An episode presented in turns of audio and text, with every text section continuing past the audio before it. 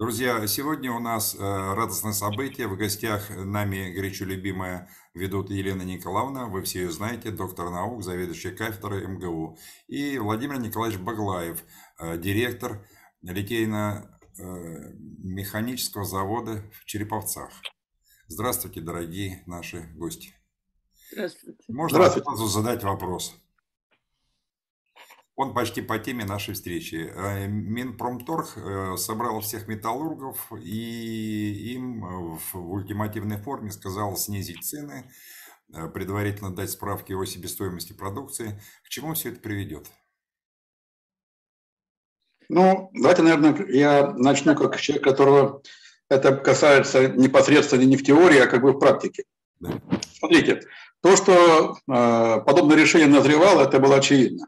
То есть ситуация, когда э, наша промышленность, обрабатывающая промышленность испытывала жесточайший дефицит оборотных средств, и э, банки за прошлый год фактически ни на полпроцента не увеличили выделение э, оборотных средств и кредитов промышленности, сырье и материалы для производства подорожали ну, где-то в два раза, где-то в три раза.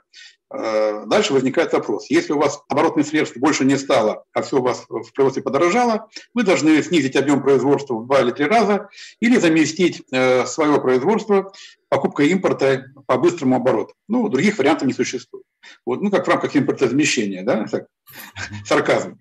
Вот, поэтому, э, ну, в рамках рыночной экономики, которая мирного времени у нас действовала, уничтожение производства шло, э, я считаю, сознательно, потому что здесь настолько очевидные вещи, что э, другую реакцию от экономики ожидать на такого рода решение, ну, было, было сложно. Но когда произошло то, что произошло, и мы были ответаны от импорта, оказалось, что нам надо за 2-3 дня э, перестроить экономику на мобилизационные рельсы и заместить все те компетенции, которые мы 30 лет разбазаривали по другим странам, отдавая на, на другие производства. А оборотных средств больше не стало. Более того, что их стало меньше, потому что э, банки, э, ЦБ объявил о том, что у нас ставка рефинансирования 20%, что привело к стоимости кредита сразу минимум 24% годовых. Более того, сегодня инсайдерская информация, которая была опубликована на РБК, э, говорит о том, что 18 марта будет проведено совещание ЦБ, и, вероятно, большой вероятностью ставка ЦБ будет поднята до 25% э, годовых, что стоимость кредита, кредита вырастет до 30%. Честно говоря, даже производство марихуаны, мне кажется, при такой ставке финансирования становится не совсем прибыльным.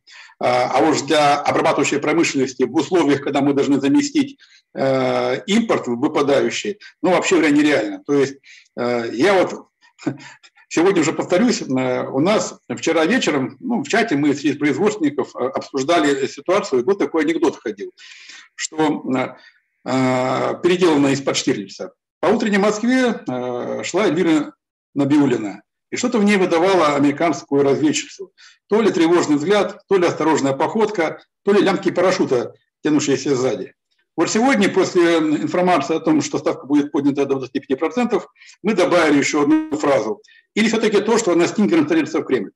Понимаете? Потому что уже более очевидного э, удара против э, работы в тылу, против промышленности производства, чем принимает сейчас ЦБ, я не знаю, э, какой еще более, какие есть варианты объяснения этого положения, невозможно. Но Понимаете, каждый отвечает за, за свое. Там ЦБ отвечает перед своими, не знаю кем, за то, чтобы промышленность э, в стране уничтожить, но в стране же есть и министры, которые отвечают э, то, чтобы она сохранилась.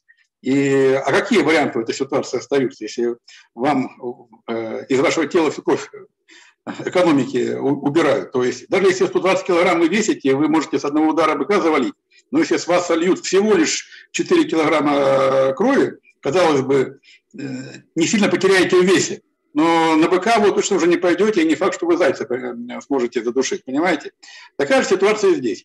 Поэтому первое, куда пошли э, мысли руководителей промышленности, а кто тут у нас поближе к деньгам, у кого тут более-менее есть прослойка и у кого какая есть рентабельность. Понятно, что металлурги, они как бы на поверхности лежат, и э, к ним как бы первый вопрос зашел. Но если, опять-таки, послушать э, более подробно то совещание, которое проводил господин Евтухов, то на вопросы, которые он, наверное, правильно ставил, что, ребята, заканчиваем наживаться на стране, не то, не то сейчас время, кто будет пытаться заниматься ерундой, следственные органы будут придут, даже не, не сомневайтесь, по полной программе отработаем, будут прокурорские проверки и вас, и ваших смежников, и всего остального. На что ему задали вопрос? Ну хорошо, а мы-то поняли э, нашу задачу и проблемы, которые у нас возникают, но у нас есть свои поставщики, поставщики никеля, которые поставляют нам никель по лондонской бирже, привязанной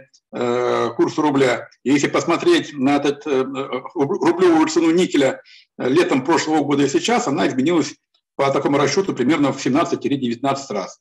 Медь, алюминий, все наши русские металлы превратились для металлургов в том числе что-то недосягаемое, раз, а во-вторых, совершенно непредсказуемо по цене. Почему? Потому что привязка к биржам в рыночной экономике, а тут сразу две биржи. Одна колебается в Лондоне, потому что э, станции биржи э, начинают штормить, а другая биржа – это валютная, которая тоже совершенно непредсказуема. Как строить в экономике России, где мы собираемся восстанавливать компетенции в высоких отраслях с длительным производственным циклом, как выстраивать, вообще говоря, планирование э, себестоимости, вообще производственный процесс невозможно. На что замминистра ответил, мы типа и до них доберемся. Но по этой цепочке надо идти дальше, э, там надо будет еще до кого-то добраться. А те, кто из машиностроителей получит дешевый металл, и они должны будут отчитаться, хотя, честно, с точки зрения машиностроителей, кто бы мне ограничил рентабельность в 20%, я был бы жутко, жутко благодарен. Потому что, честно говоря, среди машиностроителей, у кого была рентабельность хотя бы 5%, мне пока не попался ни один счастливчик в нашей стране. Потому что с таким ограничением мы, мы бы, наверное, с удовольствием согласились. Но дело в том, что э, тот, э, сама по себе фраза что э, и мероприятие, которое э, стало известным для широкого круга общественности и специалистов, это о том, что в какой-то мере вопросы регулирования и перехода к мобилизационной экономике для страны э, не то чтобы назрели, они становятся сверхкритически важными. То есть страна без перехода на мобилизационные рельсы сейчас в экономике не в состоянии решить вопросы, которые она сейчас поставила в спецоперации. И это уже Э, вопрос не в том, что, что будет со страной. Страны не будет, понимаете? Если мы сейчас вопрос не решим, страны, даже территориальная, даже подкаблучная, даже колониальной страны в тех границах, которые сегодня у нас есть, не будет. Поэтому вопрос проиграть и не проиграть не стоит. Вопрос в том, что необходимо в любым э, способом обеспечить э, каким-то образом выполнение, загрузку производственных мощностей, выполнение программ замещения выпавших цепочек экономических, но Э, опять же, ручное управление здесь никак не поможет. Э, мы, э, что такое мобилизационная экономика? Это планирование. Планирование, нормированное распределение. Вот планирование, нормированное распределение никак не увязывается с капитализмом, частной собственности производства, где в любом уставе любой компании, которая организована, они все как под копирку. Первая строчка, для чего формируется компания? Для получения прибыли. Дальше возникает вопрос. Если все компании в России созданы, и это в уставе записано для получения прибыли, скажите, пожалуйста, каким образом тогда это совмещать с планированием э, э, мобилизации, нормированием, распределением? Никак. То есть э, переход на мобилизационную, мобилизационные рельсы в экономике на плановость, на распределение разумное не увязывается с действующей социально экономической системой в стране. То есть мы подошли к тому, э, что сегодня, может быть, случайно, может быть, э, интуитивно э, руководители министерств приходят к мысли, что надо как-то уходить от принципов капитализма каким-то другим принципам, которые нам страшно называть, потому что нас неправильно поймут братья-капиталисты, олигархи и все остальные подобные товарищи. В общем, Э, логика следующая. Или мы, э, я сейчас вот подыграю Лене Николаевне, и, или мы достанем все ее конспекты, которые она пишет последние 20 лет, э, положим на компьютерные программы и силовым методом будем внедрять механизмы планирования расчета межотраслевых балансов и, и ставить нашу промышленность развитие, обеспечение ее ресурсами, деньгами трудовыми э, ресурсами, сырьевыми ресурсами, увязывая между собой э, не только ценовые параметры, но и э, моменты, связанные с большими разветвленными цепочками, а это даже не цепочки, это целые сети. Это вот мы называем э, кооперационные цепочки. Если разобраться, вот я э, сам э, с Белаза, как специалист вышедший, и э, я так скажу, что в 120-тонном самосвале э, входных комплектующих порядка 270 тысяч. 200, это даже не самолет. А там, представляете, какая э, сложная машина. И данная ситуация очевидна, что это уже никакая не цепочка, это невероятно сложная трехмерная сеть. Э, и когда вот я занимался в том числе информационными технологиями, был IT-директором на Белазе и финансовым директором. Так вот, как IT-директор, я понимал, что сама схема входимости деталей в машину – это даже не трехмерная какая-то модель, она какая-то еще более, более многомерная. И сказать, что в рамках рыночных условий хозяйствования, э, особенно сейчас, когда рынки рвет, можно все спланировать, нереально. А если не спланировать, страну потеряем. Поэтому вот здесь, честно говоря, у меня есть э, надежда на то, что та э, те обстоятельства, непреодолимые силы, которые стали сегодня перед страной и перед нашим руководством, нас заставят не только повернуться на рельсы планового экономического развития, но и, в общем-то, э, признаться себе, что пора возвращаться к построению другого э, строя, более справедливого, более социально ориентированного, но он точно не будет капиталистическим. Но у меня сразу возникает вопрос, даже если сторону экономику перевести на, э, в режим э, мобилизационный, э, перейти, взять все, учебни, все конспекты учебники Елены Николаевны о межотраслевом планировании и тому подобное, при такой стоимости денег разве это возможно? Так это будет один из тех ресурсов, который точно так же будет планироваться. Не под э, получение валюты за рубежом. Это такой же ресурс, который будет точно так же планироваться из расчетов тех же самых учебников Елены Николаевны. Но это немножко не мой вопрос, это Лена Николаевна лучше, наверное, расскажет. Так это, э, это вы вообще уже тут э, о революции заговорили. Почему? А общественная смена общественно-политического строя, в принципе, как ты это и будет революция. Дай бог, чтобы она была более-менее э, спокойная эволюционной. Смена строя, революция должна пройти эволюционно. Да, за неделю.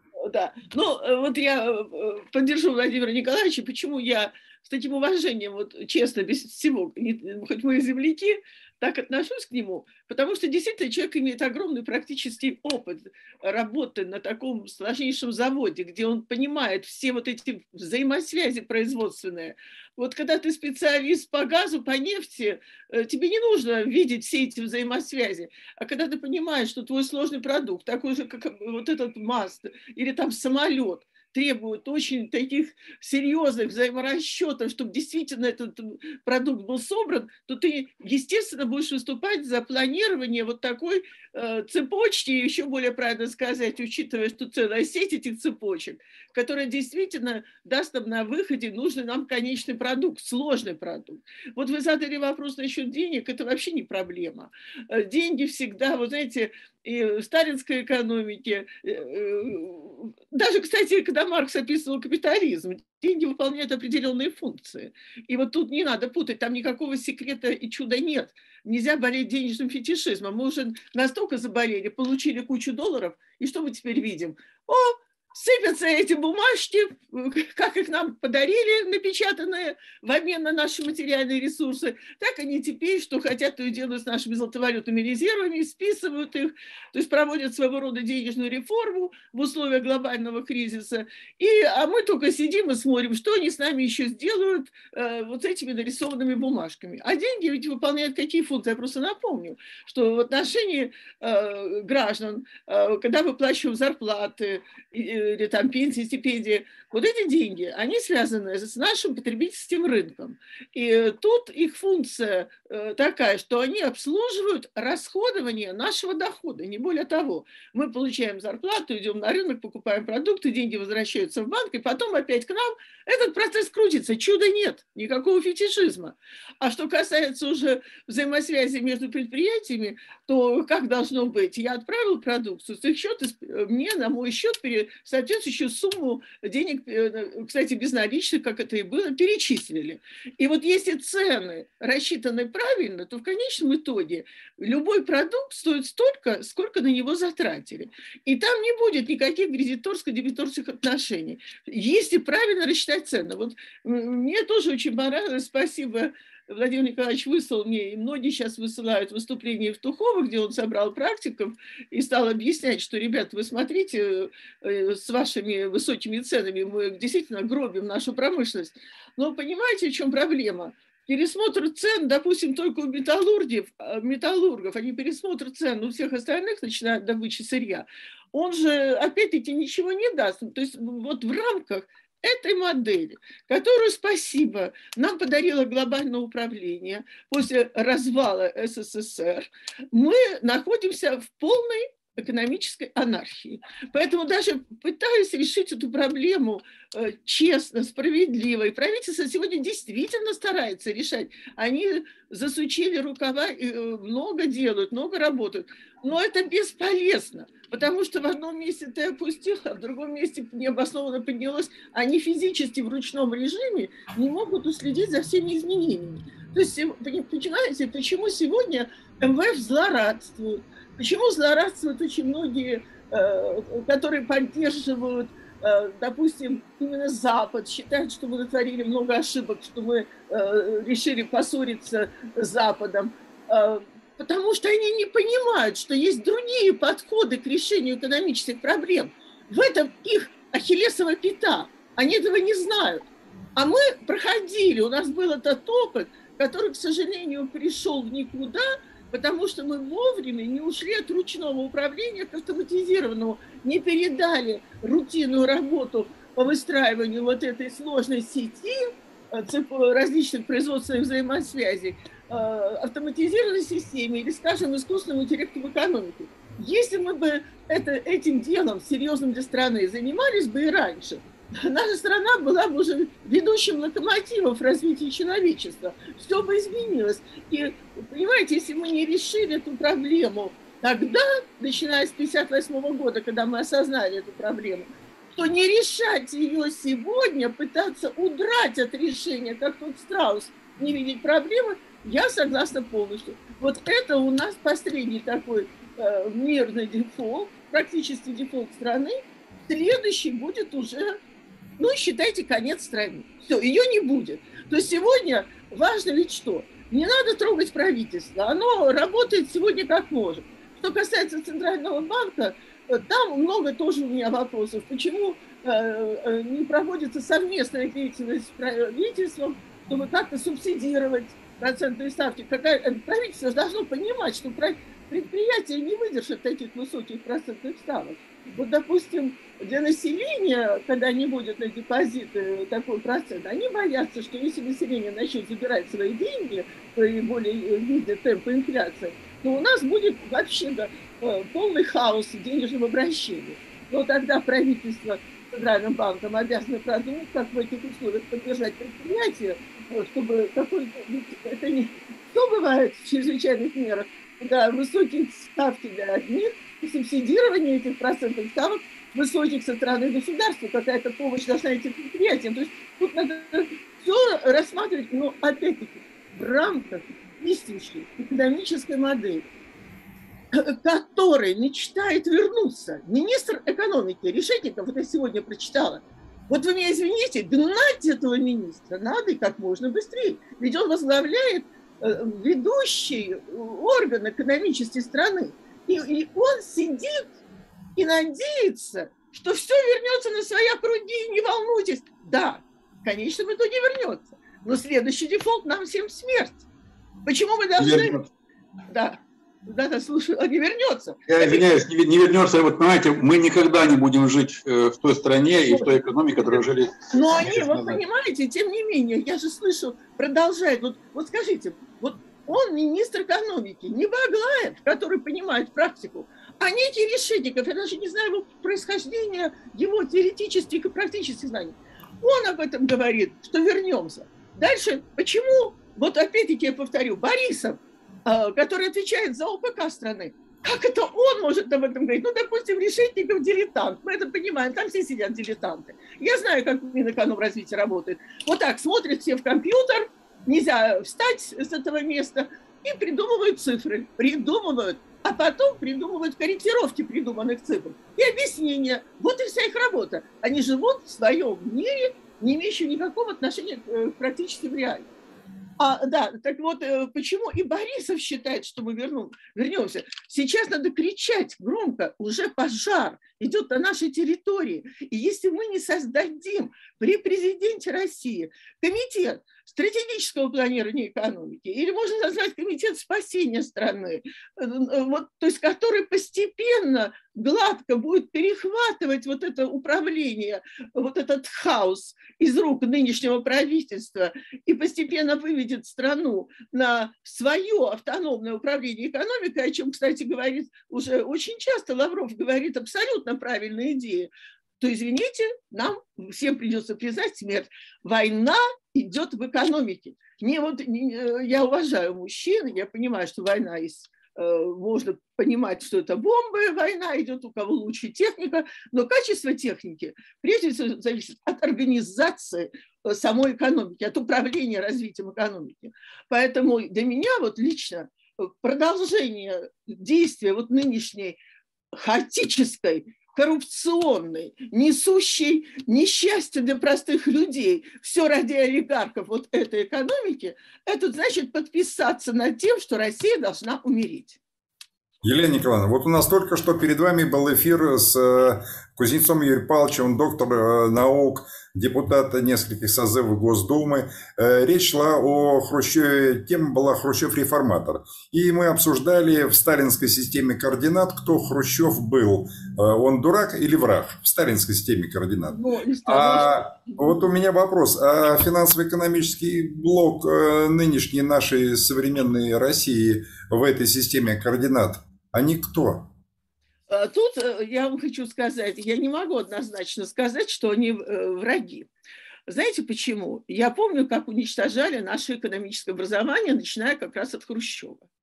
Поэтому я считаю, прежде всего, это люди не знайки. Давно экономисты потеряли всякую связь с практикой, потому что мы привыкли в нашей стране почему-то руководство слушать всяких экспертов, теоретиков, и никогда не хочет слышать практиков. Никогда практиков не приглашает в специальный... Вот тут вопрос, но если люди учились так, у них нет других знаний, нельзя их всех так ругать. Вот у нас на экономфаке МГУ после перестройки начались вот прямо вот декан Корисов, прямо все. Елена Николаевна, я прошу прощения, а можно я вас перебью немножко?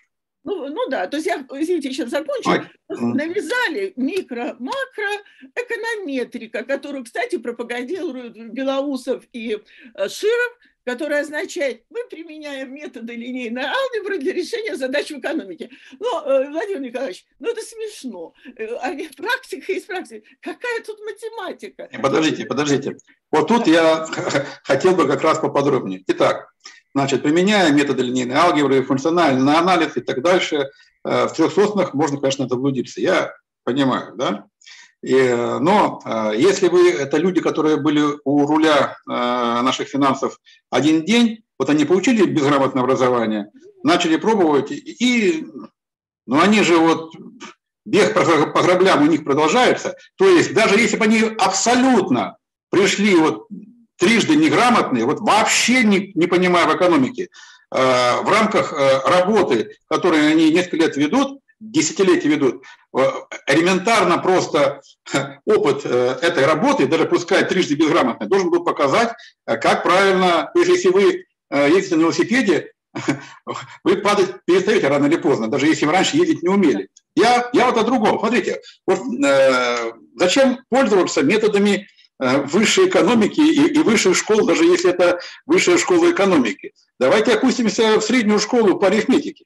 Вот сейчас я общаюсь э, с большим количеством банков, банкиров, работников, которые с головой, в принципе, дружат, э, хотя они в тех же самых э, институтах экономических учились, и производственниками. Вот смотрите, у нас, предположим, есть какой-то объем предприятий. Э, и каждый месяц, как минимум, одна двенадцатая часть всех промышленных предприятий должна заниматься рефинансированием своего долга по, банками по оборотным средствам. Ну, чудес не бывает. Вот год назад у них было 9%, и как минимум каждая 12 часть этой промышленности должна прийти в банк сегодня и взять заместить этот объем 9% на объем стоимостью 25, а завтра будет 30%. Понимаете? Это один момент.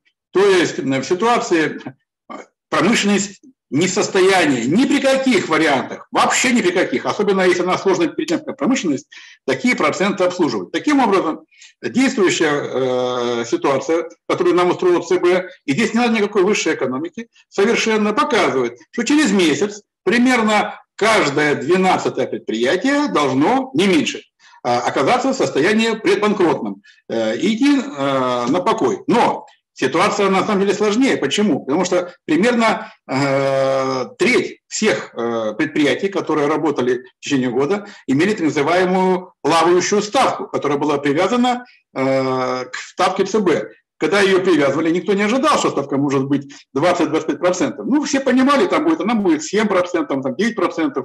И соглашались, что э, привязать э, свой э, процент обслуживания к этой ставке. То есть примерно процентов 20 предприятий сегодня по всему своему портфелю получили объем э, стоимости кредитования еще то есть мы примерно имеем э, сейчас 30% промышленных предприятий, которые в течение одного полутора месяцев должны превратиться в банкротов. И не надо никакой высшей экономики. Если вполне хватает низшей арифметики, чтобы это понять. Сложнейших что не надо. И дальше меня спрашиваете, а вы уверены, что они просто не знайки? Ну, блин, ребят, ну какой встречный вопрос. Вот в этой ситуации, допустим, Центральный банк руководствуется как зомби некоторыми макроэкономическими проблемами. Именно как зомби, они вас не слышат. Вы для них никто, вы всего лишь производственник, а они банкиры.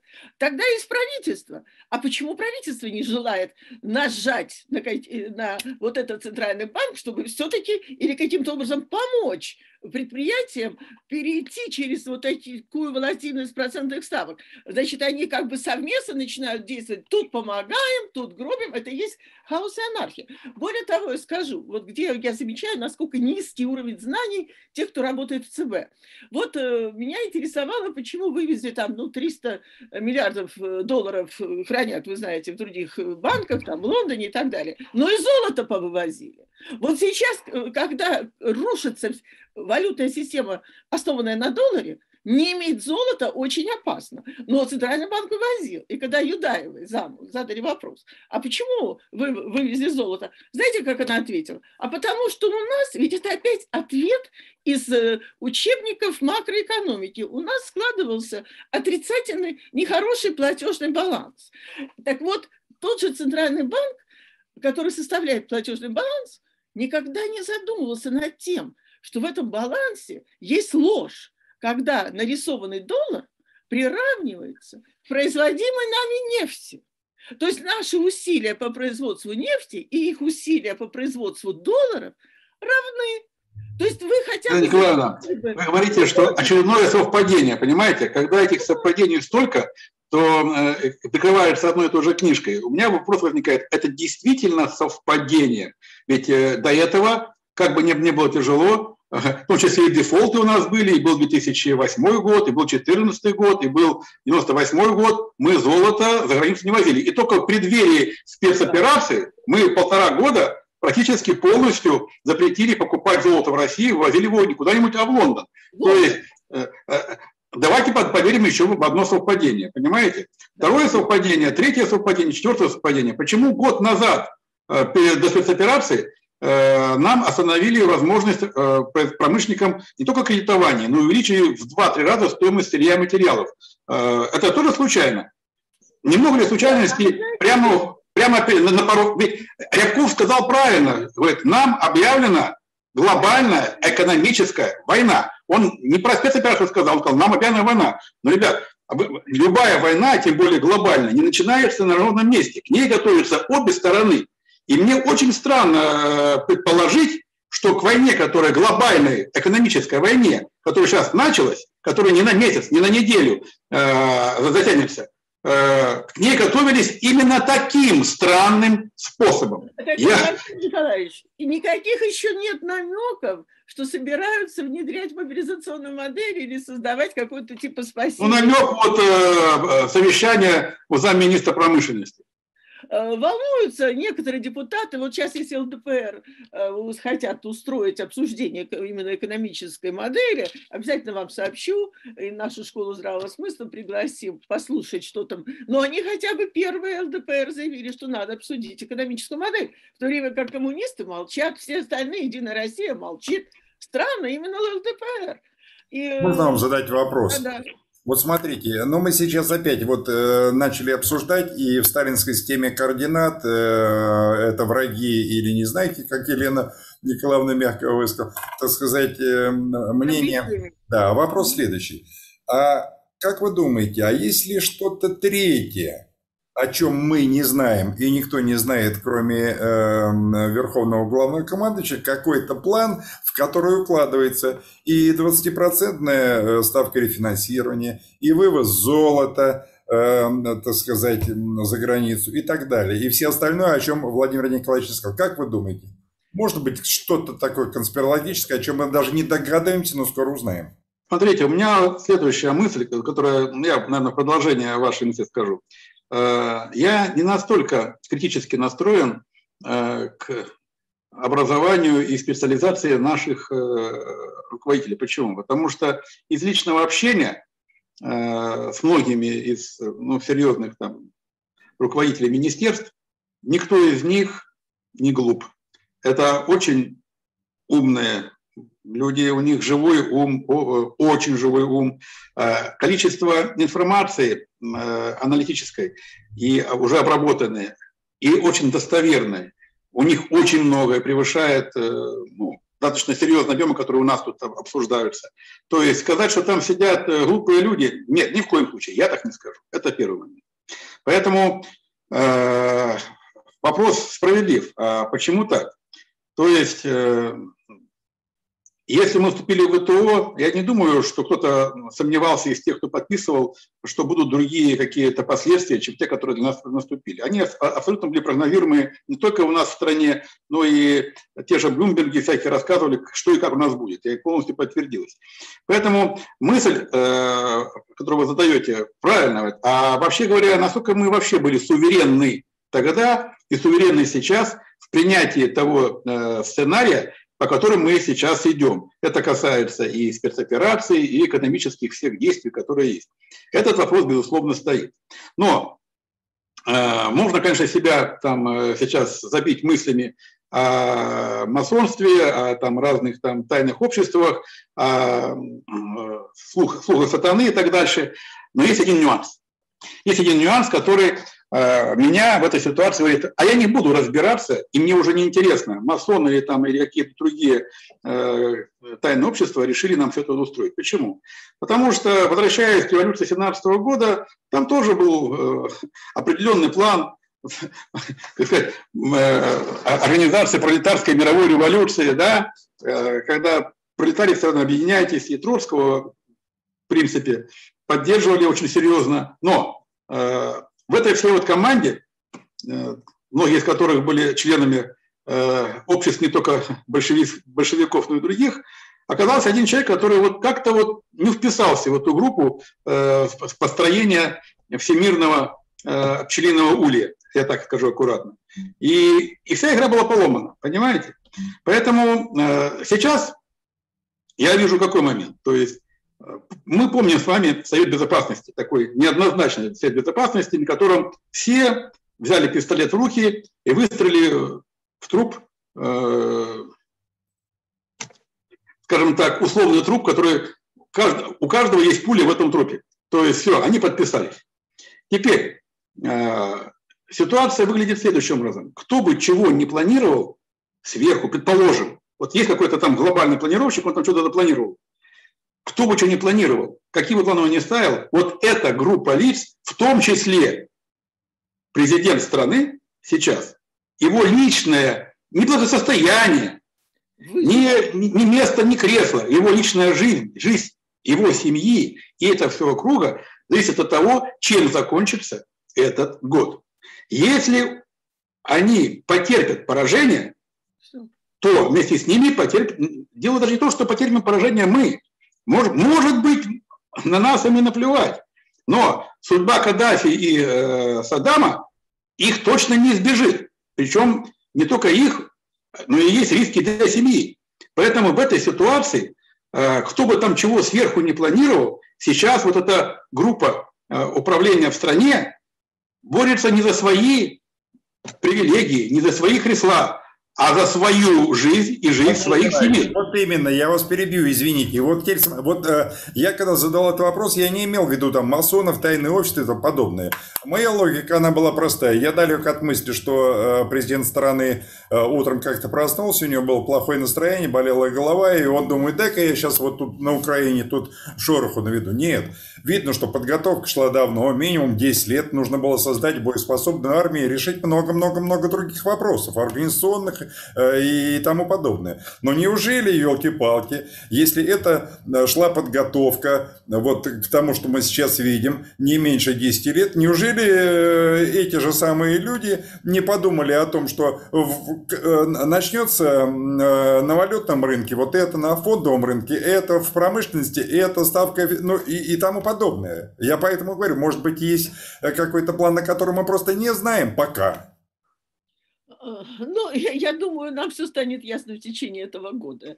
Мы не знали до, когда началось все у нас, пока еще мы, видите, задаем все вопросы, но все простится очень быстро.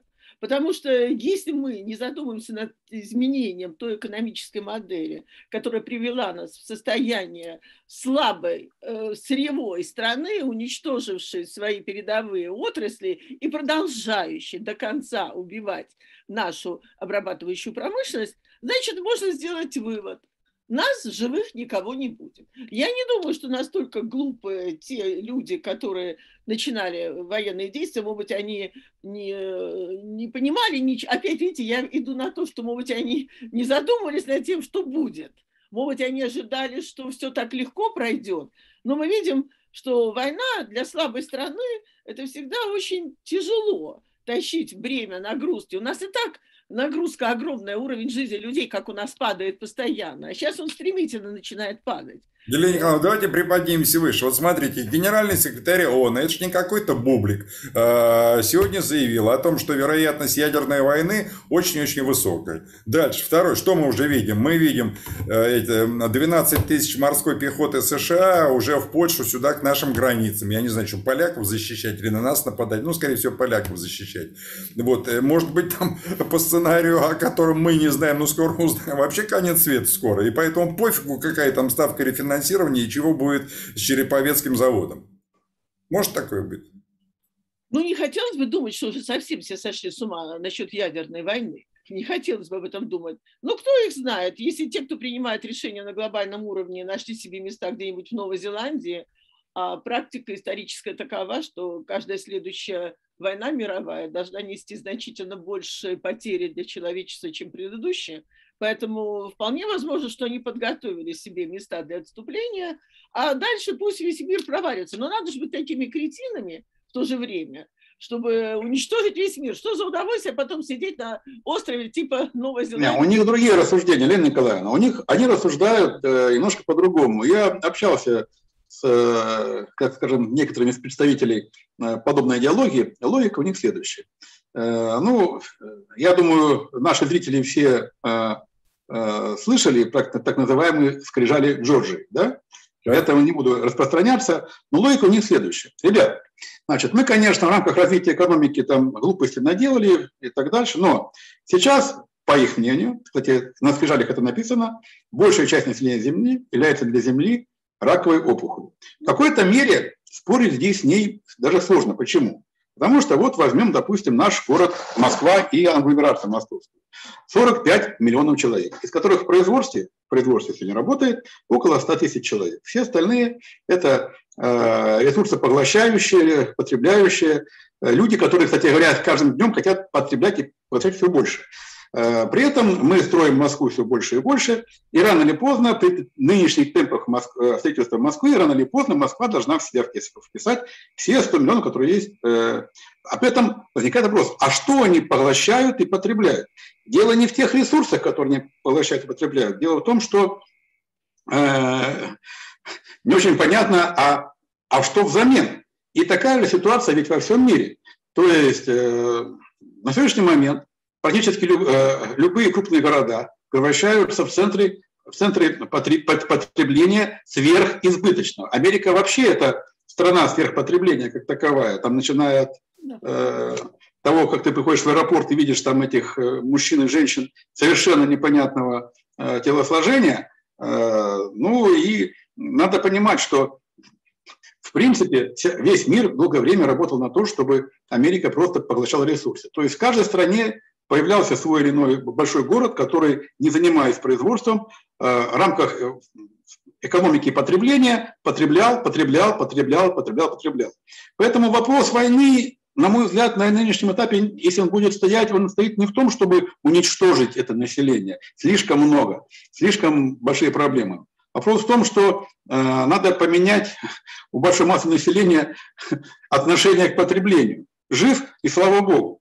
То есть сейчас в случае, мягко скажем, развязывания такого рода войны, вопрос о том, что какие-то там желтые жилеты во Франции или там какие-то еще другие жилеты в другой стране выйдут и скажут, ребята, у нас там правослово не дали, у нас там пенсию, ребята, вас сегодня утром покормили похлебкой, в обед вам дали вторую похлебку, а вот им не дали. Хорошо, спасибо, хозяин. Понимаете? Вот э, к этому сейчас э, нас, вот для чего нужна война а не для того, вы не сможете уничтожить 5, 6, 7 миллиардов населения. При, при всей жесткости Второй мировой войны, э, во Второй мировой войне погибло меньше людей, чем э, от испанки в начале века. Понимаете? То есть одна эпидемия в начале века унесла жизнь не больше, чем вся Вторая мировая война. Но Вторая мировая война, э, она позволила очень серьезно изменить отношение людей к уровню жизни. Вот в чем вопрос. Нельзя забывать, что был Советский Союз. Да, он, Советский Союз был э, страна, которая была примером для всех. Поэтому так все изменилось. А когда Советского Союза не стало, отношение идет именно такое, что слишком много людей на планете, мы все это помним, превратить их в биороботов. Никто план Шваба, я условно говорю Шваба, не отменял. Они к этому идут. И мы, э, почему у нас до сих пор? У нас, во-первых, создали центр Шваба. Что за уродство? Это же позор для страны. Я нигде в другой стране не видела такого центра. То есть центр по спасению экономики у нас нет, а Швабовский уже готов сидеть здесь. Э, опять-таки, все, что делается в цифровизации экономики, цифруется хаос и под шваба, контроль за людьми. Вот Почему это так по отношению к нам? Ну, я, кстати, насчет, извините, насчет ядерной войны, все-таки я не думаю, что до такой степени сошла глобальная элитка с ума, потому что это коснется лично ее. Но то, что они будут готовы э, кучу очагов сделать военных действий вокруг нашей страны, я не сомневаюсь, чтобы до конца доесть нашу страну, э, это они сделают. Но вряд ли они... Вот один ответ у нас может быть сегодня, только один – что мы демонстрируем миру наш мирный проект выхода из этого глобального кризиса, возрождаем наше производство сложнейшей продукции в интересах укрепления национальной безопасности, улучшения жизни людей. Показать, что может быть другой тренд мирового развития. И только наша страна это может сделать. И правильно, как с самого начала было сказано, да, в рамках социализма. И не надо бояться этого слова. Это слово как раз, оно единственное, что нам поможет выбраться из той клаки, которая нас засасывает. Они не собираются, э, не думают, что они будут ядерными бомбами. Елена Николаевна, вот у вас представление о ядерной войне такая. Путин с Шойгу э, с ядерными чемоданами вставляет ключи, Нет. дают команду. Я вам скажу следующее. Э, это стратегическое ядерное оружие. А тактическое ядерное оружие, его применение, э, команда Верховного Главного Командующего не нужна она не нужна. Там командир дивизии, у которого есть э, э, это атомное ядерное оружие, он сам принимает решение. Поэтому кто там знает? Ну, мы, Господь милости, будем надеяться на лучшее. Так какой... Есть момент, смотрите, я хотел тоже момент отразить. Вот э, Ирина Николаевна зацепила, но она немножко с оптимизмом, а я тут не, не соглашусь. то мы покажем миру. Вся проблема в том, чтобы что-то миру показать, надо, надо сначала иметь идею этого показа, да. а, а потом уже в рамках этой идеи построить, то, построить у себя то, что ты хотел, придумал, а потом уже показать миру. Так да. вот, с точки зрения того, что в России есть идея, я скажу откровенно, никто в стране, это, видно, очень большая секретность, не, не, не знает об этой идее. Чтобы кого-то заинтересовать чем-то, надо идею сначала получить, потом ее сделать. Вот, в стране нет идеи. Нет, Более того, у нас даже Конституция идеология запрещена. Я, а, да. я тут соглашусь как раз с Щербаковым, Владимиром Щербаковым, последним представителем Газплана, который сказал, нам главное сегодня нужен экономический механизм. Мы с вами его прекрасно понимаем. Это именно планирование с использованием передовых технологий, кибернетическое планирование, э, которое надо в нашей стране запустить. И под него вот это будет являться базой для того, чтобы в стране появилась новая идеология. Потому что любая идеология обслуживает чьи-то экономические интересы. Она у нас идея есть и модель есть, и надо... Елена Николаевна, дорогая а наша иначе, любимая, ну вот смотрите. А иначе, наконец, давайте согласимся все пессимистично, чтобы Секунду. Вот президент, э, президент нашего Богом хранимого Отечества выходит и говорит, э, товарищи, мы будем бороться с фашизмом. Фашизм – это идея. Идею можно победить только другой какой-то идеей, более сильной. Владимир Николаевич абсолютно прав. У нас нет другой идеи. А нет, извините, какая идея? Социализм это и есть сознательно управляемая экономика, это не экономический хаос. Отличие принципиальное. Секундочку, Лена Николаевна, я, я тут тоже вмешаюсь. Я тоже давайте, я, давайте я, поговорим я, лозунгами. Лозунг поговорим. Лозунги инклюзивного капитализма прекрасные, как бы мы ни спорили, а механизма их практической реализации нету. Мы я можем... вот не знаю, это будут лозунги нашего социализма советского или инклюзивного капитализма. Смотрите, да. два лозунга. Первый лозунг э, социалистический. От каждого по способностям, каждому по труду. Да, Очень достаточно справедливый, хороший, правильный лозунг. Мы все понимали, что мы идем к коммунизму, который что?